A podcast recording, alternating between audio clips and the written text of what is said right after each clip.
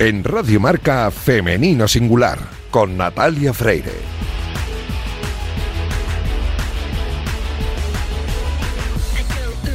Muy buenos días y bienvenidos a Femenino Singular, el programa que escucháis ahora mismo en la sintonía de Radio Marca. A los mandos técnicos me acompaña esta mañana Iñaki Serrano, que ya está haciendo que todo suene a la perfección.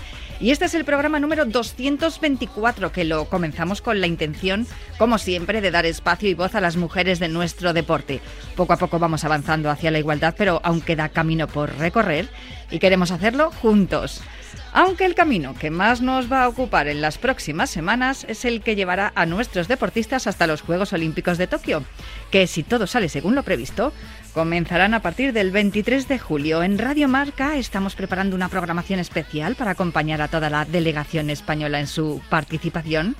Y aquí, en Femenino Singular, hasta el 23 de julio, vamos a hablar con algunas de las mujeres que estarán en Japón este verano. Hoy lo vamos a hacer con dos Dos que además han conseguido la clasificación hace muy poquitos días. Arrancamos ya. Déjanos en paz. No nos cuentes otro cuento que no va. Ese es tu plan. Tal vez no has contado con nosotros y Nuestra primera invitada es ya parte de la historia del deporte español porque a principios de mes se colgó la plata en el Mundial de Budapest. Mira, me ha salido un pareado, estamos eh, poéticos esta mañana. Una competición soberbia, la verdad, la de, la de Budapest, de nuestra, nuestra judoka alicantina. Ana Pérez Box, muy buenos días, ¿cómo estás? Hola, muy buenos días, muy bien. Oye, em, vaya, vaya mundial que hiciste, ¿eh? ¿Solo te ha podido ganar una? Sí, bueno, se nos quedó la espinita de la final, pero la verdad que fue una muy buena competición. Subcampeona del mundo en la categoría de menos de 52 kilos y, lo más importante, plaza para Tokio. Sí, la verdad que el subcampeonato del mundo es muy importante, pero fue más importante el poder cerrar la clasificación de, de esta forma. Además, eh, nos vinimos la delegación española, ¿no? El, equipo español que estuvo allí en Budapest eh, se trajo un, también algunos de tus compañeros se trajeron medallas, Fran Garrigós, Julia Figueroa. Bueno, la verdad es que fue una competición bastante buena para todos los españoles. Sí, la verdad que ha sido el mejor campeonato del mundo de la historia del judo español, ha sido en el que más medallas hemos conseguido y la verdad que ha sido una pesada. Oye, mm, Ana, tú que llevas ya mucho tiempo en esto, em, tenías claro que este era, esta era la, oportunidad, ¿no? De poder sacar la plaza para Tokio y además es que no te has enfrentado a, rivales eh, flojas, por decirlo de algún modo. Tu, paso hasta llegar hasta, la final eh, eh, fue bastante firme. Eh, sí, eh, fue una, una manera de, de sellarlo. Eh, nos quedaba ya poco, la clasificación estaba casi al 99%, pero bueno, tenía que pasar esta última competición, que era donde se cerraba. Y la verdad que en toda la competición, a pesar de que fueron rivales que no desde el principio dominé, pero no marcaba, pero sí que sentía que dominaba el combate y me noté como muy seria, muy sentada en el tatami y eso creas que no ayuda mucho. Oye, te enfrentaste a una estadounidense, a una rusa, a una mongola, a una suiza, en fin, em, prácticamente te has enfrentado con todo el mundo. ¿Cuál de ellas fue la que, la que más eh, difícil te lo puso? Eh, a ver, la más difícil, la de la final, porque no le pude ganar, pero quitando ese combate, eh, ni el de la mongola ni el de la rusa fueron unos combates que me gustasen mucho. Al final eran, son muy fuertes físicamente y no terminaba de encontrar eh, el hueco. Entonces eso a lo mejor lo dificultaba un poco, pero en todo momento eh, la verdad que llevé yo los combates y, es algo que me gusta mucho. Eh, has dicho lo de que ya estaba prácticamente sellada tu participación en los Juegos de, de, Tokio, pero está claro que una plata en el Mundial también, de cara a los Juegos, también te, te coloca ahí, ¿no? Como diciendo, ojo, que tengo un metal colgado ya en un mundial y, vengo aquí a por todas. No sé si eh, somos muy optimistas los periodistas desde, desde aquí, que os vemos cómo, cómo vais avanzando en vuestras carreras y cómo vais logrando vuestros objetivos y, trayendo éxitos para España. O, o, a lo mejor es que es mucho más, eh, mm, digamos, natural vuestro, vuestra progresión de lo que nos parece a nosotros desde aquí. Bueno, yo creo que un poco de todo. Los periodistas sois optimistas, pero es verdad que hay mucho trabajo y hay muchísima evolución. Y es eso, el equipo que estamos ahora, tenemos un muy buen equipo, estamos teniendo muchísimos resultados, ya no solo en el Campeonato del Mundo, sino en todas las competiciones que hemos realizado durante el ciclo. Es que prácticamente de, de siete que vamos a los Juegos, cinco vamos como cabeza de serie, que eso creas que no es algo complicado y, y yo creo que llevamos una evolución muy buena. El judo en España, que es un deporte mm, de los que se dicen minoritarios, a mí me gusta más decir emergentes, porque claro, aparecen figuras pues como, como, como vosotros, ¿no? Lo que estás lo que estás diciendo, que sois figuras de alto nivel en, en cuanto a, los rankings mundiales, y, sin embargo no, no, obtiene el eco que debiera, ¿no? En, en, los medios de comunicación salís muy pocas veces, solamente cuando, cuando os colgáis alguna medalla. ¿Eso os fastidia o lo tenéis algo ya es algo ya que tenéis asimilado y, y asumido? Bueno, es algo con lo que vivimos, pero es verdad que el judo no es un deporte minoritario. Al final es uno de los deportes que más licencias tiene y que más gente practica, pero a la hora de, las competiciones no es muy mediático, no es que sea minoritario. Eh, la palabra es que no es mediático. Entonces, cuando llegan estas competiciones importantes es como que existimos, pero claro, ahora lo están moviendo un poquito más, Campeonato de Europa, Campeonato del Mundo, pero aparte de eso nosotros hacemos muchísimas competiciones, no estamos tan arriba en el ranking no por estas competiciones solo, sino por los Grand Prix y los Grand Slam de los que apenas se habla no se habla nada y sin embargo, como tú bien dices, el judo que tiene además un arraigo importante, ¿no? En, las eh, eh, son las actividades extraescolares, en el, a nivel escolar es muy popular el judo. Hay muchísimos niños y niñas practicando judo. Por eso te iba a preguntar, porque ya que estamos en el programa que se llama Femenino Singular, ¿has notado tú que, que hay más niñas últimamente en, eh, practicando tu deporte o, o, está, o es tan igualitario que hay más o menos el mismo número de niños que de niñas en las escuelas? Eh, pues yo te diría que cada vez eh, se, se apuntan más chicas. A lo mejor cuando yo era, era pequeña no había tantas chicas y ahora como que van apareciendo un poco más y te diría que, casi llega a ser equitativo, que hay la, la misma cantidad de chicas que de chicos. ¿Y cómo empezaste tú a hacer judo? Pues porque me gustaba la gimnasia rítmica, mi madre no quería que practicase. Es que me hace muchísima gracia porque muchísimas de las que practicáis artes marciales empezasteis con la rítmica. Sí, a mí me gustaba, estaba todo el rato viendo gimnasia rítmica en la tele y practicaba muchos deportes. A mi madre ese no le gustaba y no quería que, que me dedicase a ello. Entonces me iba a apuntar a un club con una amiga y el día de probar mi amiga dijo que no iba y yo soy muy vergonzosa en un primer momento, entonces yo dije que sola ahí no iba y mi madre en vez de animarme, que es lo que solía hacer, eh, me dijo, bueno, pues hija, si no quieres ir, no vamos, no pasa nada. Y una amiga me dijo que hacía ayudo, fui a probar y ya pues ahí llevo desde los seis años. Ojo, ojo, o sea, ¿a tu madre no le gustaba la rítmica o no le gustaba el judo? Que no lo he entendido bien. No le gustaba la rítmica. Eh, esto sí, que es, esto sí que es nuevo, Ana. Esto sí que es la primera vez que lo escucho, que hay una madre Porque decía que... era muy sufrido, que claro, ah, que sufría mucho. Yo creo que no sabía mm. lo que era el judo de alto nivel, ¿sabes?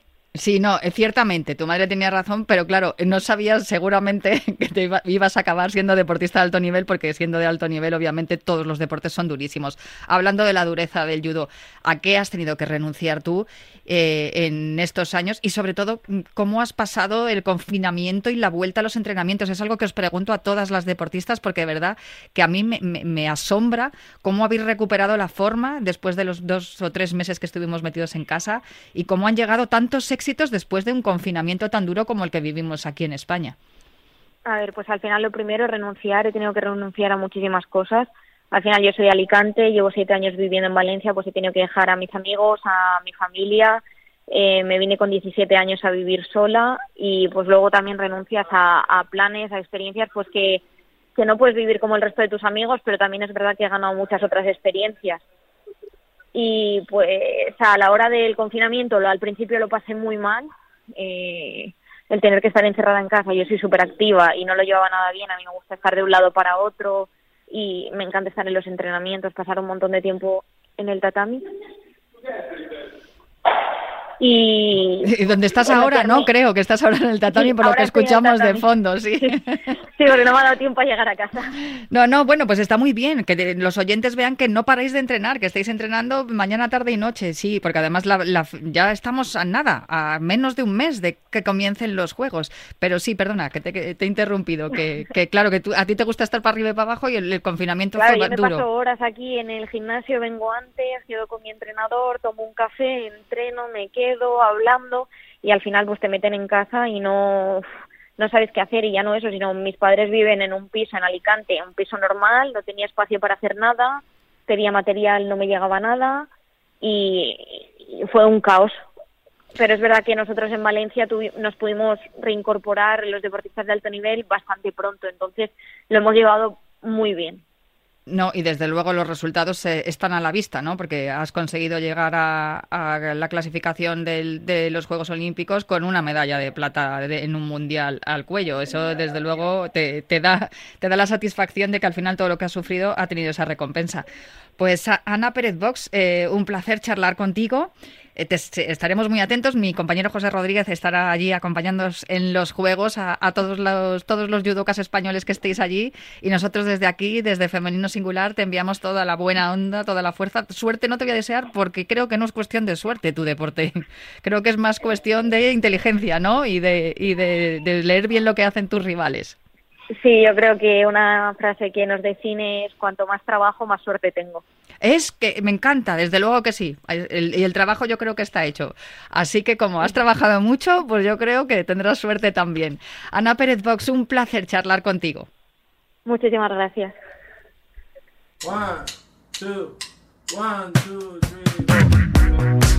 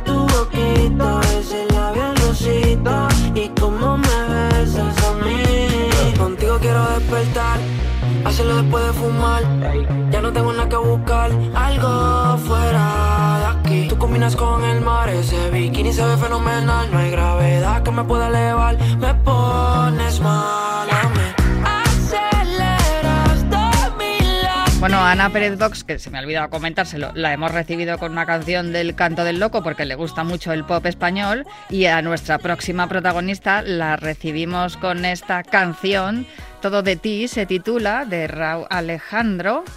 Porque me la ha pedido ella, porque la última vez que hablamos eh, me dijo que le gustaba el reggaetón. No, no, no, no, no sé si esto es reggaetón, la verdad, no estoy segura. A mí me gusta más que lo del reggaetón. Pero me dijo que le gustaba el reggaetón porque le marcaba el ritmo en, en- en cada, en cada abrazada. Porque vamos a hablar con una nadadora de, de aguas abiertas. Paula Ruiz, muy buenos días, ¿cómo estás? Hola, buenos días, ¿qué tal? Hay la malagueña que nos ha conseguido al final la plaza, que no sabíamos si iba a estar o no. Estábamos ahí bien pendientes de ti, de ese preolímpico en Setúbal, en, Portugal, y ahí estaba. Eh, ¿Ibas escuchando esta canción mientras ibas nadando? Pues la verdad que sí, sí, ¿Ah, sí? sí, esa fue una de las que de las que me sonó en mi mente, sí, sí que es verdad. Sí, claro, porque los cascos no los puedes llevar, obviamente, cuando vas nadando, pero sí que es verdad que lo que me dijiste la otra vez cuando hablamos era eso, que, que ibas concentrada en la, en la música que conocías y que te iba marcando ahí cada abrazada y que así ibas, ibas con ese ritmo y esa cadencia que no te hacía, no te hacía bajar la continuidad. Oye, cuéntanos cómo fue, porque creo que había unas cuantas olas, ¿no? En el preolímpico ahí en Setúbal.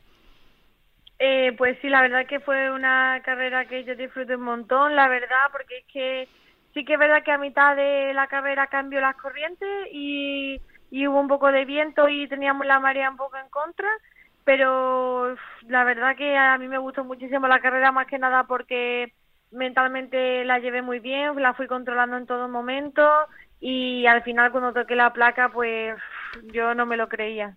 Ya, ya sí te lo crees, ¿no? Ya has concedido un montón de entrevistas, te han hecho un montón de fotos, has enseñado la medalla y así, ¿no?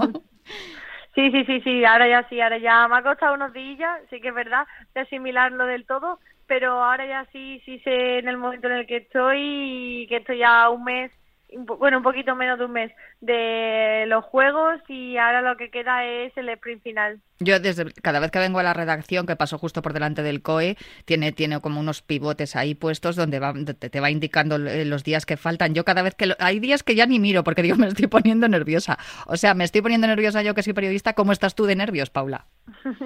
Pues la verdad que mm, no estoy nerviosa porque antes del preolímpico la gente me decía, ahora te toca disfrutar, no sé qué, ahora es el momento y, ahora, y, ese, y ese no era el momento de disfrutar porque fueron mucha tensión, mucha intensidad durante toda la temporada y ahora que ya ha pasado, ahora sí sé que es el momento de disfrutar. Voy a disfrutar de este mes trabajando porque sé que ya tengo mi plaza, voy con la tranquilidad de que ha sido una temporada muy exigente pero también muy sacrificada y que lo he dado todo y entonces ahora sí que me toca disfrutar de, este mes y que me queda hasta, los juegos. Eres muy joven y te has tenido que enfrentar a una situación muy difícil con, con la pandemia mundial, el confinamiento. No sé cómo has ido gestionando todo esto. Eh, ¿Crees que, el, haber pasado por esta etapa de, de no haber podido entrenar durante meses, esa incertidumbre que no sabemos si hay juegos y no hay juegos, la alegría de poder volver, lo de volver con las restricciones que habéis tenido que volver todos los deportistas de alto nivel, eh, eso al final acaba sacándote lo bueno para mm, hay algunos deportistas en los que, que le han sacado, habéis sacado cosas muy buenas, pero ¿has tenido algún momento de estos de flaqueza de decir es que no llego?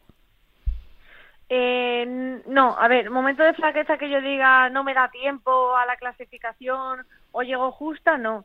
Sí que es verdad que ha habido mucha incertidumbre porque en ese momento to- nos tocaba el preolímpico muy cerca en ese año, 2020, y después que se lo cancelan, eh, que si los juegos también se cancelan o no, ahora que se retrasan. Eh, después, cuando era en Fukuoka al principio el preolímpico y dos meses antes, o sea, a nada, dicen que no, que no en Fukuoka y yo, pero entonces ¿qué va a pasar? ¿Se suspende? ¿No? Al final dicen que es en Setúbal. Digo, bueno, por esa parte bien. Porque sí, porque te pilla más del- cerca, sí. Claro, está cerca del Mediterráneo. Sé que la comida, por ejemplo, es comida europea que conozco y que sé que va a ser igual o muy parecida a la de, por ejemplo, aquí en Andalucía. Y entonces era todo mucho, el cambio horario del jet lag era era solo una hora, o sea, era todo mucho mejor. Pero sí que es verdad que la pandemia ha sido bastante complicada porque yo no he tenido la suerte que han tenido otras personas que vivían en un chalet o su tío o su familiar tenía un chalet donde poder entrenar. Yo ni siquiera mi urbanización me ha permitido poder entrenar en la piscina que tenía aquí. Entonces ha sido muy, muy complicada para mí la pandemia, muy estresante, pero bueno.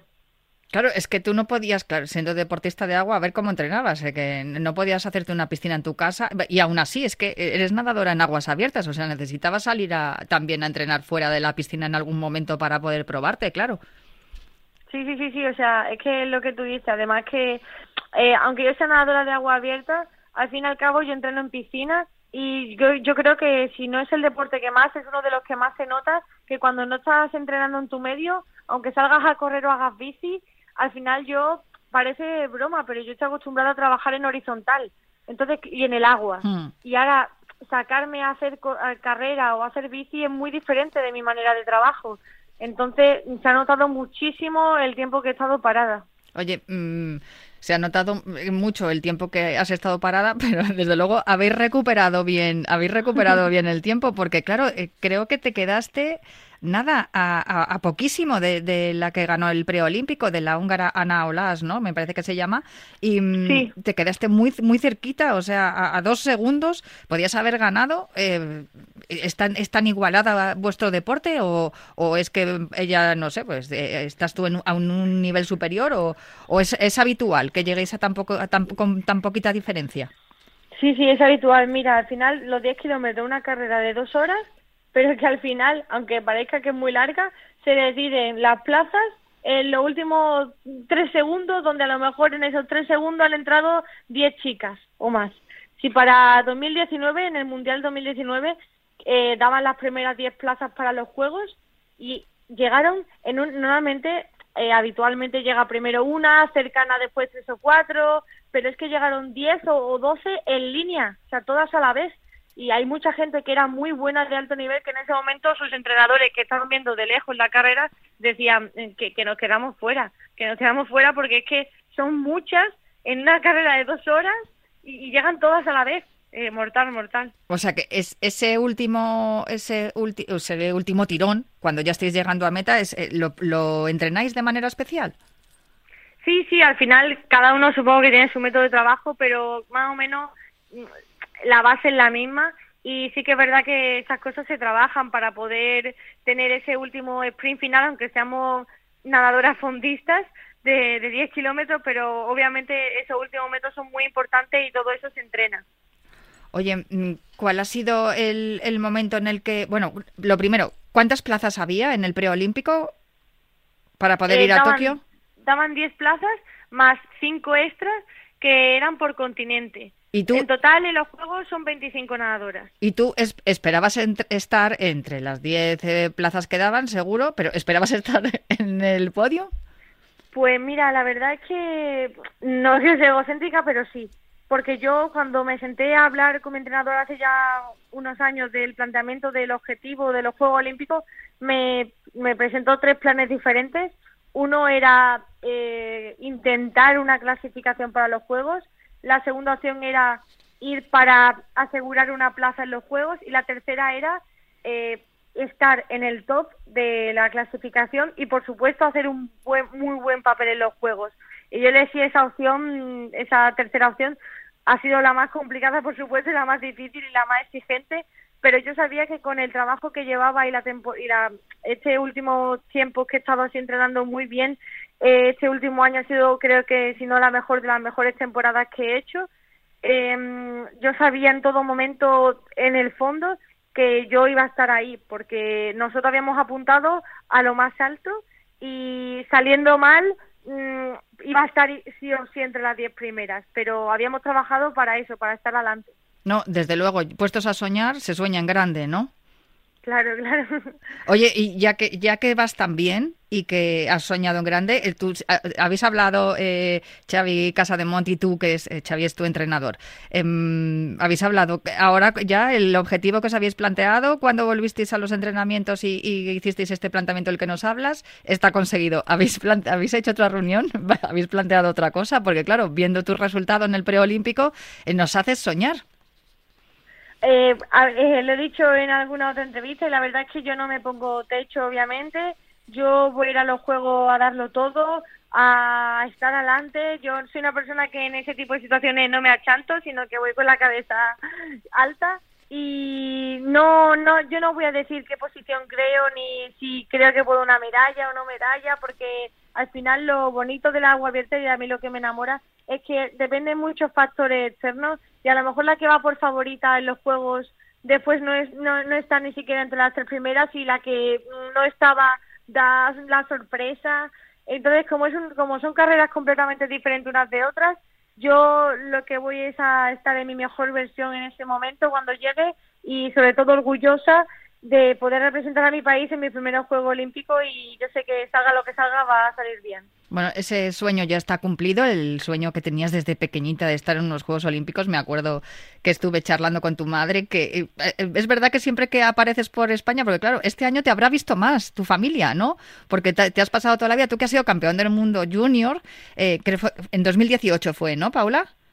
Eh, en 2016 campeona del mundo y después otra vez en 2018. En 2018, la última vez. Claro, te pasas la vida por ahí nadando eh, siempre por ahí fuera y cada vez que pones un pie en España se acerca tu familia a verte. Este año te han visto más, ¿no? ¿También eso crees que ha influido a la hora de la motivación, sentir el apoyo y esa seguridad de- con, la, como, con la que estás hablando ahora mismo?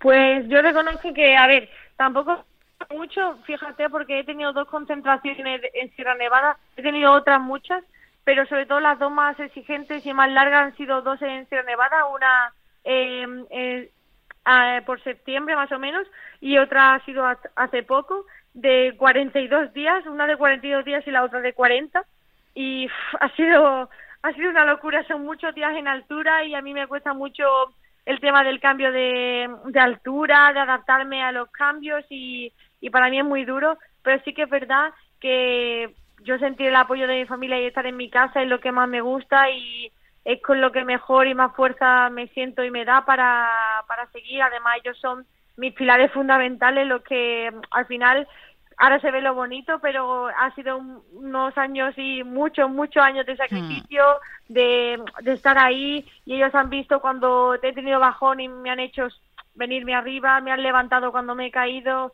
Ha sido un año muy complicado, muy intenso para mí también y al final ha habido, por supuesto, muchos y muy buenos momentos, pero ellos son los que lo han vivido en primera línea y yo es que se los debo todo a ellos. Y desde luego que lo han hecho muy bien porque siendo tan joven, de verdad que da, da gusto verte competir y escucharte hablar.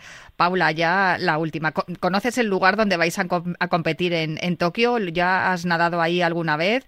Y luego, bueno, creo que te han puesto la vacuna, ¿no? Hace poco. Eh, no, no sé si has tenido efectos secundarios ni nada, vais tranquilos. Y claro, tu familia no va a poder acompañarte a los Juegos Olímpicos porque creo que la Villa Olímpica va a estar prácticamente blindada solo para los deportistas. Pero eso, ¿conoces ya el, lugar donde vas a nadar o te han hablado de ello? Eh, sí, una vez hace, creo que hace tres años, más o menos, eh, estuvimos en una concentración y pudimos ver como el, sitio donde iban a empezar a preparar la villa, eh, el sitio donde íbamos a competir, y sí que estuvimos, y entonces un poco en la zona ya, ya le he algún ojillo. la tengo ya, la tengo ya más o menos localizada. Ya lo estás sí estudiando. sí. Claro, claro. Sí que es verdad que hace un par de días me pusieron la segunda dosis de la vacuna y esta vez sí que me ha esta vez sí que me ha afectado bastante. Mira que la primera solo me dolió un poco el brazo, pero la segunda me ha venido súper fuerte, he tenido fiebre, Oh. em, el brazo se me ha hinchado, tenía el cuerpo súper reventado, todavía estoy en proceso de recuperación. Esta semana va a ser un poco así, ya la semana que viene va a ser otra vez vuelta a, estar ahí a- a- piñón pero esta semana ha sido un poco más chunguilla también porque vengo del sábado a haber competido. El, llegué el domingo a mediodía y el, y el lunes por la mañana ya me había levantado a las 5 de la mañana para entrenar y después ir de, aquí, de Málaga a Almería para vacunarme, dos horas de, de ida, dos horas de vuelta, una locura, vamos, de, de semana. Esta semana ha sido muy, muy, muy devastadora, pero bueno. Bueno, menos mal que ha sido justo después de haber conseguido ya la clasificación en el preolímpico. Nos Sí, sí, ale- eso lo tenía, la federación lo tenía todo bien mirado para que no me coincidiese con nada. Estupendo, pues así nos gusta, que se hagan bien las cosas y que ojalá que disfrutes tanto como disfrutas cada día que compites en aguas abiertas y que disfrutes allí en Tokio y nos hagas disfrutar también a nosotros. Muchísimas gracias por hablar con nosotros esta mañana aquí en Femenino Singular. Paula Ruiz, nadadora de Gracias aguas abiertas. Un abrazo fuerte. Un beso, gracias. Y yo me marcho ya, os dejo con una jornada apasionante aquí en Radio Marca, pero vuelvo el próximo sábado para seguir hablando en Femenino Singular.